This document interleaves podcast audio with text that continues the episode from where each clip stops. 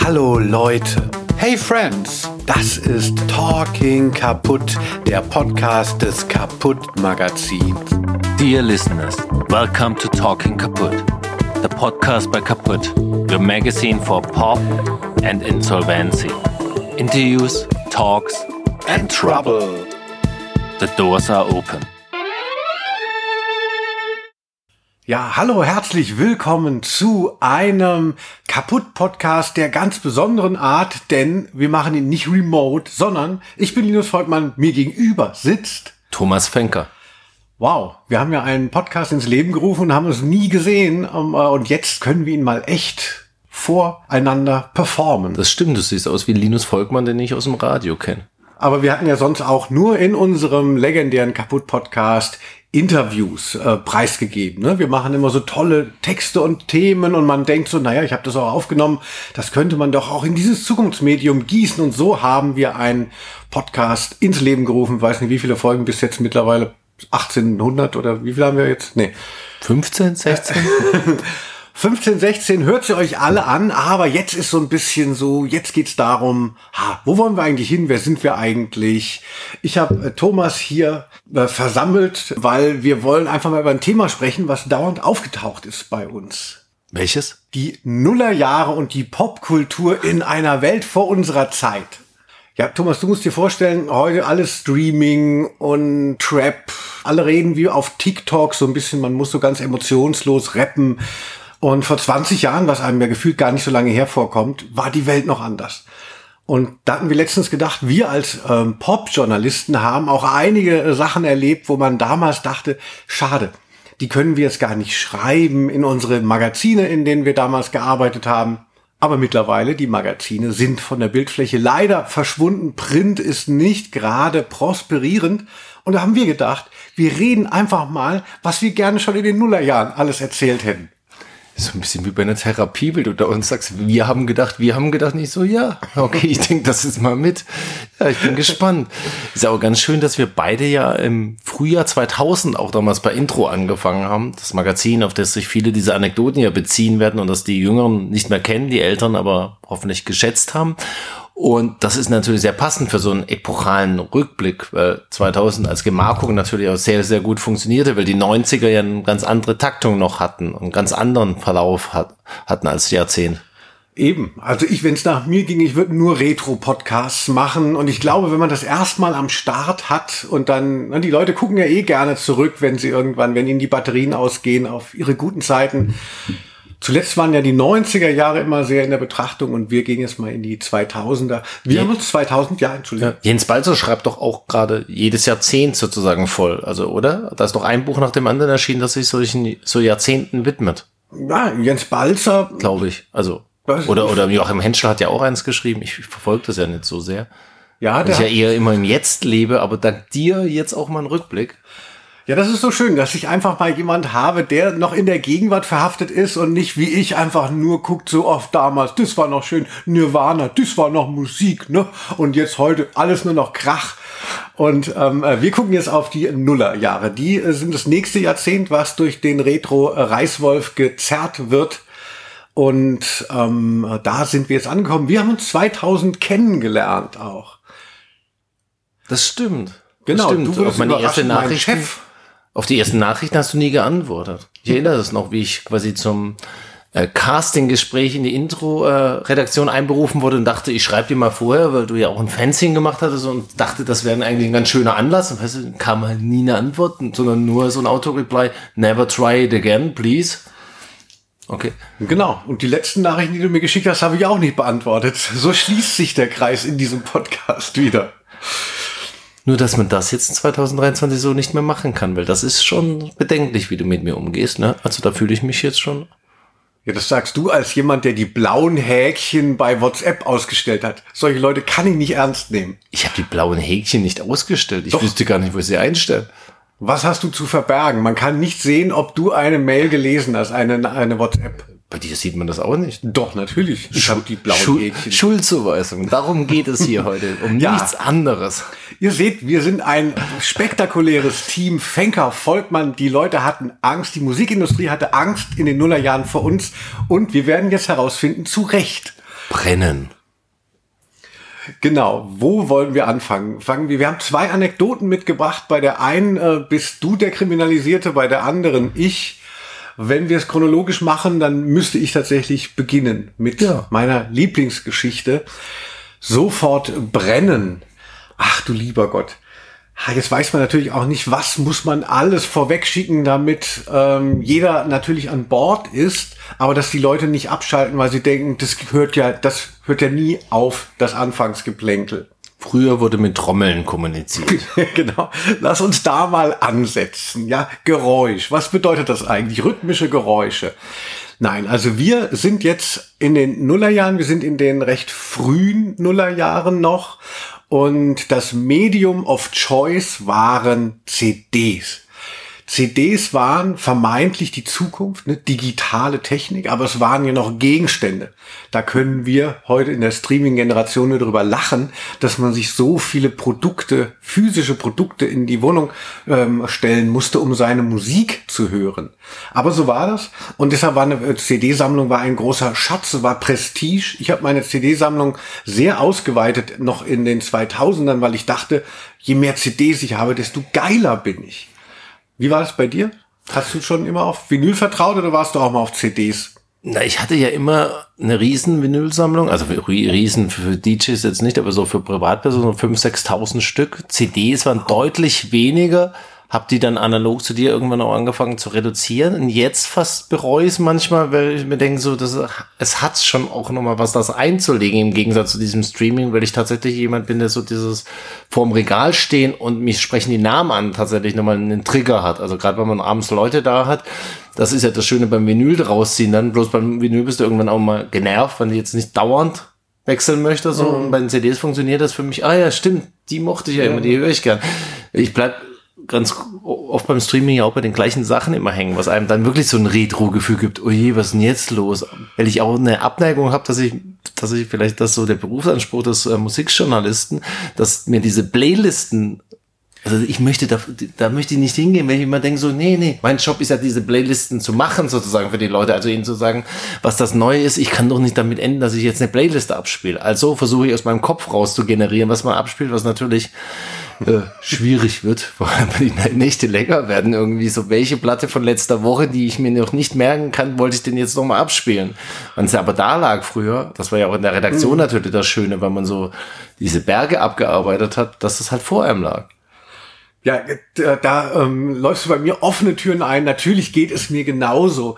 Also selbst wenn ich nicht äh, Musikjournalist wäre, steile These, würde ich nicht gerne Playlisten hören. Und jetzt, wo ja auch klar ist, dass die von der KI auch erstellt werden können, ich finde, das, das fasst mich total an, mir vorzustellen, dass ein Computer weiß, was ich möchte, nur wegen irgendwelcher ähm, Beats per Minute oder, oder wie man das alles kategorisieren kann. Man kann ja gar nicht sagen, der Computer weiß ja gar nicht, was ein guter Text ist. Da kannst du ja ähm, irgendwie eine Rechtsrockband, klingt fast wie eine Punkband von den Beats her, die würden fast verwechselt werden können. Ja, weißt du, dass du Klaus Lage nicht magst, Jochen Distelmeier magst du, Frank Spilger magst du, wen magst du noch nicht?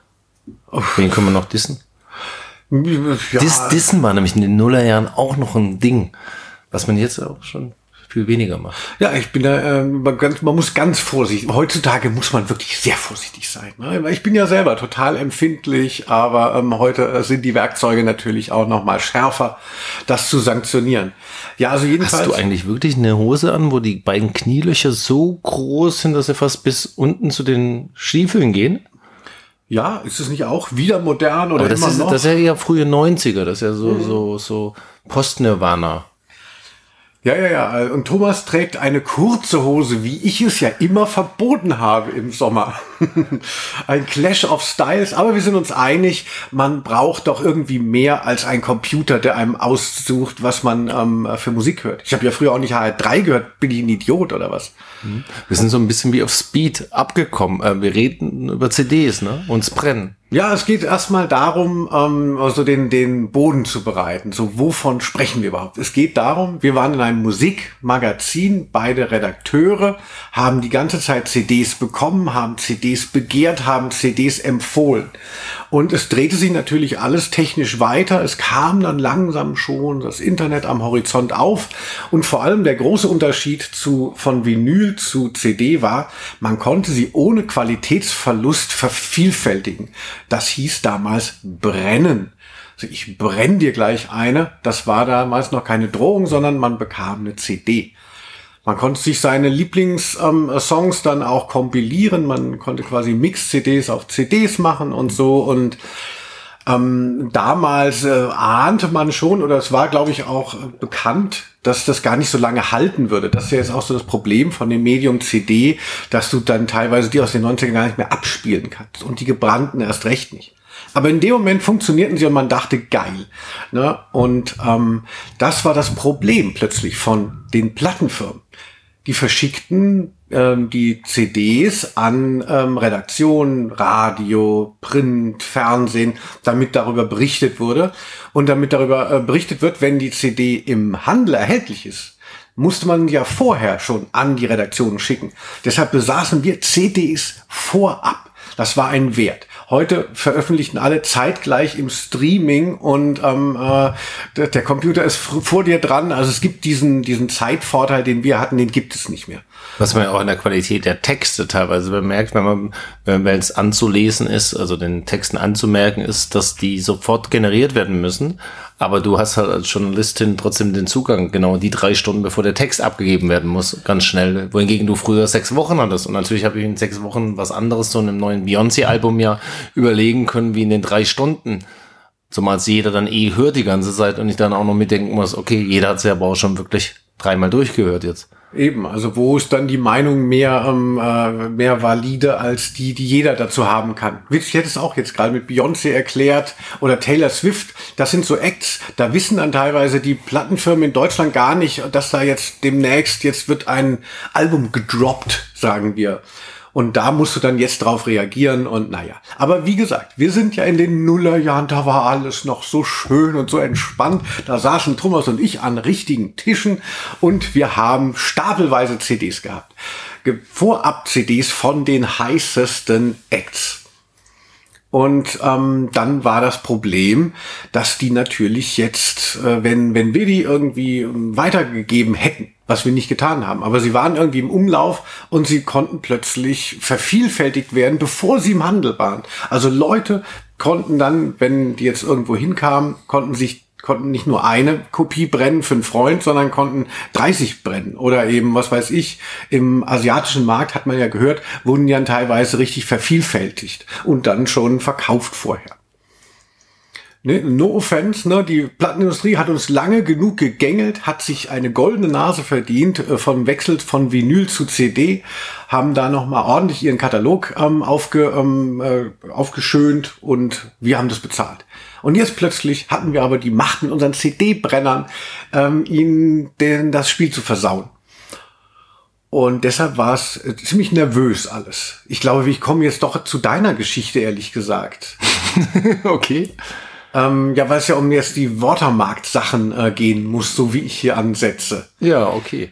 Genau, deshalb ähm, hat sich die, Pla die Plattenindustrie musste sich was einfallen lassen. Sie musste ja vorher diese Scheißplatten rausschicken, damit sie ihre Presse bekam und alles Mögliche. Aber was hat sie sich überlegt? Thomas, du bist doch so ein Techniker. Sie haben sich die Watermark-Zeichen überlegt. Das heißt, Watermark. man kann den CDs und den Kopien und der Kopie, der Kopie, der Kopie, der Kopie und so weiter, kann man immer noch anhören, also rauslesen, woher das Original kam. Und damit wurden die natürlich verfolgbar.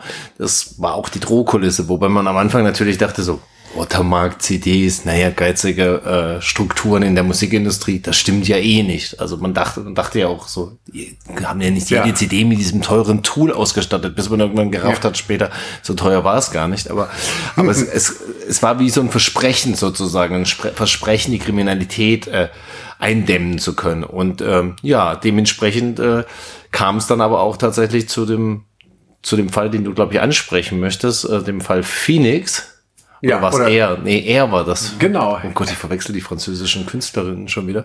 Äh, genau, es war er. Und ich war damals im Urlaub in Mexiko. Und ich erinnere mich noch sehr gut, wie Matthias Hörstmann, der Verleger des Intro-Magazins, mich im Urlaub in Mexico City auf so einem Dach erwischt hat und es kam irgendwie aus der Leitung rauschen. Komm zurück, die Anwälte, die Polizei ist da. Verbindung Dings. Ich so, nee, du, ich bin in Mexiko, danach bin ich noch in Chile und ich war, glaube ich, noch in Argentinien. Das heißt, ich war noch drei Wochen nicht im Lande. Äh, habe mich auch so nur so halb die Geschichte mitbekommen. Irgendwas, die Polizei war da, irgendwas mit einer Watermarkt von Air, die ist ein französischen Duo. Ich so, egal, ich mache Urlaub. Ich komme zurück und dann lag da eine Vorladung zur Polizei in Köln da wegen ähm, quasi illegalen ähm, Kopien dieses Albums, das mir zugeschickt worden sei und wo ich quasi Missbrauch, Datenmissbrauch gemacht hätte. Und dann bin ich ja damals auf diese Wache gegangen und das war wirklich eine, also hätte ich damals eine Kamera dabei gehabt und das Video gefilmt, das wäre als Film so, also die Superbullen Teil 3 oder so, äh, ein Kinohit geworden, weil das war dann Klassiker. Ich saß im so einem Büro mit zwei gut beleibten Polizisten und äh, beim einen war so ein Screensaver, werde ich auch nie vergessen, da war immer eine nackte Frau drauf zu sehen, der andere hat einen Kalender dahinter hängen. Der ganze Raum war voller Akten. Die stapelten sich so. wie, wie bei Derek früher, oder was muss man sich das vorstellen, so ein Szenario? Also. Ja, bloß unaufgeräumt. Bei Derek ja, ja. ist ja Ordnung gewesen, ah, ja. Münchner äh, Polizeibüro, Kölner Polizeibüro, ziemliches Chaos. Und dann gingen die Fragen los. Ja, warum schicken die ihnen denn diese CDs, wenn die wissen, dass sie sie ins Netz stellen? Ich so, nein, die wissen das nicht, dass sie, ich sie ins Netz stelle und ich habe sie auch nicht ins Netz gestellt. Ah ja. Okay, aber warum schicken sie ihnen diese CDs? Ja, weil die möchten, dass ich darüber schreibe. Ja, warum sollte denn jemand wollen, dass ich darüber schreiben? Ja, als Werbung. Ach, das ist Werbung, wenn sie über Musik schreiben. Und dann ging das so weiter und so weiter. Ja, was wir gerade versucht haben zu erklären. Ähm, das was, Modell, der aber, aber, aber Musikjournalismus die, macht Werbung sozusagen. Ja. Die Leute kaufen es vielleicht, hoffentlich. Und die ähm, Künstlerinnen und Plattenfirmen sind sind happy. Das äh, Verhör ging dann die ganze Zeit so weiter, drehte sich auch immer im Kreis. Ja, aber warum haben sie es gemacht? Ich habe es nicht gemacht. Entweder wollten sie mich blöffen. Ich glaube, sie wollten mich nicht blöffen. Sie waren nicht dazu fähig, mich zu blöffen. Und am Ende kriege ich dann so, rata, wurde ausgedruckt, das Protokoll. Nee, so nur schreibe ich nicht so. Die angeguckt, nicht so, ja, wieso? Und so, ja, das stimmt ja gar nicht. Sie haben ja wirklich nichts verstanden von dem, was ich erzähle ja, aber Sie müssen ja, wir müssen ja jetzt hier den Fall aufnehmen. Ich so, wissen Sie was, jetzt gehen Sie in die Kantine und ich schreibe mein Protokoll. Nein. Dann, dann haben die, habe ich die beiden rausgeschickt in, in die Kantine. Die haben mir ihren Computer, haben mich tippen lassen und habe ich mein Protokoll geschrieben. Und dann habe ich natürlich geschrieben, wie es war. Hergang, in meinem Urlaub, ich war weg. Ein Praktikant hat diese CD gesehen, hat die in seine WG mitgenommen, hat das da eingespielt. Der Mitbewohner hat das dann aber ins Netz gestellt und das war diese Lawine. Und ähm, hab dann die haben das dann auch eingestellt sozusagen, das Verfahren. Das wurde nicht verfolgt, wo ich Glück hatte, weil zur gleichen Zeit haben sie in Ungarn, hat die Plattenfirma, das war glaube ich e EMI damals, mhm. äh, eine Journalistin ins Gefängnis äh, mal ähm, medienwirksam für zwei Tage wandern lassen, wegen glaube ich REM. Einfach um mal zu zeigen, so, hey, so läuft's halt. Also ihr müsst schon besser aufpassen. So als warnendes Beispiel. Und beim Rausgehen habe ich aber noch gefragt, und die ganzen Akten hier, sind das lauter so Leute wie ich? Sind das andere Musikjournalistinnen, mhm. die hier vorgeladen werden? Nee, das ist Games-Kriminalität. Das ist ein schlimmes Feld. Aber das war so der Anfang von Musik auch. Also ich glaube, das war einer der ersten Fälle tatsächlich, dieses Air-Ding. Und ich weiß noch, dass ich Phoenix, deswegen habe ich den Verwechsel auch gebracht, später beim Introducing in Berlin getroffen habe, beim Konzert, das wir veranstaltet hatten. Und die haben dann gesagt, Ach, Thomas, du bist mittlerweile so bekannt in Paris. Jeder kennt deinen Namen. Der Typ, der er ins Netz gestellt hat. Nicht so, ich hab das nicht gemacht. Aber man wird's nicht mehr los. Für eine Zeit lang war das so, so die Geschichte, ne? Also diese, also vielen Dank Thanks for sharing, sagen wir bei anonymen Al Alkoholikern immer. Ähm, aber das wirft ja einige Fragen auf. Wenn ich nochmal irgendwas zurückfragen kann. Also du warst wirklich alleine und hast da deren, hast da den Proto das Protokoll geschrieben. Das ist ja wirklich spektakulär. Der Zettel, den die mir hingelegt haben, war wirklich äh, das Geständnis eines Schwachsinnigen sozusagen. So. Also das hätte ich nie unterschreiben dürfen. Und das da, also das, ja, das lernt man ja wirklich beim Tatort gucken. Solange du nichts unterschreibst, hast du auch keine, keine Probleme. Ja, aber wir haben ja rausgehört, äh, die ähm, Polizisten hatten keine die Polizisten hatten keine Ahnung von dem ganzen Metier. Also ähm, heißt es, die Plattenfirma hat Anzeige erstattet. Also nicht die Polizei hat, die, äh, die Staatsanwaltschaft hat die Ermittlung aufgenommen, jetzt wie beim Fall Rammstein unlängst, sondern ähm, das kam von der Plattenfirma. Die haben dich angezeigt oder was? Nö, es braucht ja eigentlich eine Anzeige, damit die Polizei und die Staatsanwalt aktiv wird, tatsächlich. Also sonst müssten die ja den Fall entdeckt haben, aber die, die werden ja nur aktiv, wenn jemand sich beschwert, dass Ja. hier, mir Schaden zugefügt wurde. Und klar, die Plattenfirmen haben damals halt gedacht, sie können mit abschreckenden Beispielen sozusagen sowas eindämmen. Also sie haben ja ein bisschen was hinbekommen. Wir haben ja danach bei Intro zwar nicht den Safe, den wir als Redaktion uns gewünscht haben, bekommen, sondern wir haben einen abschließbaren Schrank bekommen mit so einem Ikea-Schloss, den wirklich jeder hätte knacken können. Aber wir hatten zumindest plötzlich irgendwas, was abschließbar ist. Und wir mussten ja den anderen dann auch immer auf die Hand schlagen und so, nee, das ist meine persönliche CD, die darf ich dir leider nicht weitergeben. So. Und ich weiß auch, wie uns alle in der Redaktion hier angeguckt haben. Was spinnst du jetzt? Ich darf das jetzt nicht hören. Ich so, ey, du hast, weißt du, ich will ja nicht wieder auf die Polizeiwache. Also sie, haben- sie haben ja was hinbekommen dadurch. Also diese, äh, diese CDs, diese Watermark-CDs, die dann kursierten in den Redaktionen, die waren dann doch schon etwas heikel. Die durfte man dann eben nicht mal einfach weitergeben. Aber was, was mich, ich bin ja ein Rechtslaie, Thomas, äh, deshalb habe ich, ich habe so das Verursacherprinzip, äh, ist mir immer noch nicht klar. Weil du hast ja niemanden gezwungen. Emir hat per Post dir eine RCD geschickt. Sie wurde vermutlich eben äh, in der Redaktion geöffnet und du warst im Urlaub. Der Praktikant hat vielleicht dann gedacht, so, ach komm, nehme ich mir mal mit, stellt sie ins Netz. Aber ähm, wo, ist denn da die willentliche, wo, wo ist denn da die Handlung, die man vollführt? Ich meine, ich könnte ja jetzt zum Beispiel auch jemandem Drogen schicken und dann ähm, wird er verhaftet. Also ich meine, da kann doch, ich kann doch jedem, eine, kann doch jedem was schicken. Gut, wir bräuchten jetzt wahrscheinlich. Naja, ein, ein Anwalt würde sagen, da waren ja mehrere Sachen, die nicht funktioniert haben. Zum einen, sie haben es nicht per Einschreiben geschickt, das haben sie später Genau. dann teilweise gelernt. Zum anderen haben sie einfach einen Zettel beigelegt, wo drauf steht, dass man das nicht machen darf und denken, damit hätten sie, also ich übergebe dir irgendwie eine Ware, mit der ich was nie, die ich nie angefordert habe, mit der ich dann was machen könnte. Also haben sie bemerkt, okay, das geht auch nicht, das zu unterschreiben, selbst wenn ich unterschrieben habe vorher, dass ich es geschickt bekommen wollte, damit wäre es der nächste Schritt gewesen. Und das dritte Problem war natürlich, dass es halt äh, auch in einem offenen Raum, wenn es nicht als Einschreiben angekommen ist, auch jeder quasi nehmen konnte. Natürlich hat der Praktikant sozusagen, aber das war ja auch der Wunsch, das Briefgeheimnis äh, quasi nicht äh, äh, beachtet und hat er ja alle Post aufgemacht, aber dafür wurde er auch dahingesetzt sozusagen. Also das war ja die Jobzuweisung. ja also da war eine ganze Kette von Sachen, die halt eigentlich, also vor Gericht hätte das nie gehalten, aber ich meine, ich glaube auch nicht, dass die ungarische Kollegin noch sitzt im Gefängnis, sondern das ist ja auch eher so ein schnell mal hier ein Zeichen setzen und deren Idee war halt einfach dagegen anbellen und das machen. Und die gleiche Plattenfirma hat ja lustigerweise später eine der vielen Anekdoten, was dann mit CDs gemacht wurde, als erkannt wurde, das Rausschicken funktioniert jetzt so nicht. Wurden wir ja oft eingeladen zu Listening Sessions in geschlossenen Räumen. Und ich erinnere mich noch, wie wir bei der EMI mal waren und Coldplay CD war eingeschweißt. Also wird ein CD-Player für immer verschweißt mit dieser CD von Coldplay oder in irgendein Media Player wurde zugeschweißt, wo dann halt auf irgendwas draufgespielt war, ein Album und man so, so, so dieses Gerät angeguckt hat und eigentlich schon wieder so genial. Also als Inszenierung. Diese Vorstellung, dass man irgendwo hinkommt und eine CD eingeschweißt ist. Also wenn man das mal in 2000 Jahren oder, in- oder in später irgendwelchen äh, Leuten zeigt, die, die gucken einen ja an, ob man völlig geistesgestört ist, weil sie den Stick ja eh im Kopf haben dann. Ja, in, in so einer Zeit, wo es um Vervielfältigung geht, um Zugriff äh, von, von ganz vielen Seiten, von ganz vielen Rechnern, das dann wieder zu limitieren in so einer Installation, nicht wahr, schon ein verschweißter CD-Player.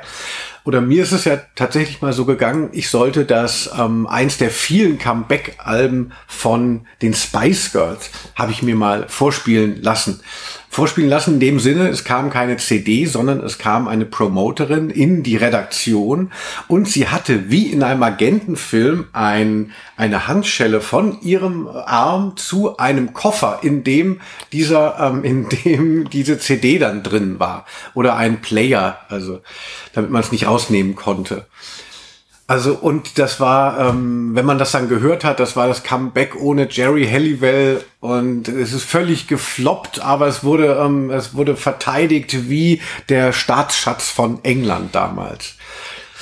Und das war so eine Übergangsphase, der wir dann äh, beigewohnt haben. Nicht wahr? Es gab, die Nullerjahre waren ja der Weg von eben digital, von, von haptischen ähm, Abspielgeräten zu eben, dass alles ins Netz fließt. Und da gibt es einige Stilblüten, die eben dann sich bei uns ausgedrückt haben, auch in diesem Metier. Sicherlich gibt es noch ganz viele andere Branchen, in denen ähnlich Verrücktes passiert ist, aber ich glaube, viel verrückter wird es auch nicht mehr, außer dass Thomas Fenker beinahe in den Knast Knast gegangen wäre.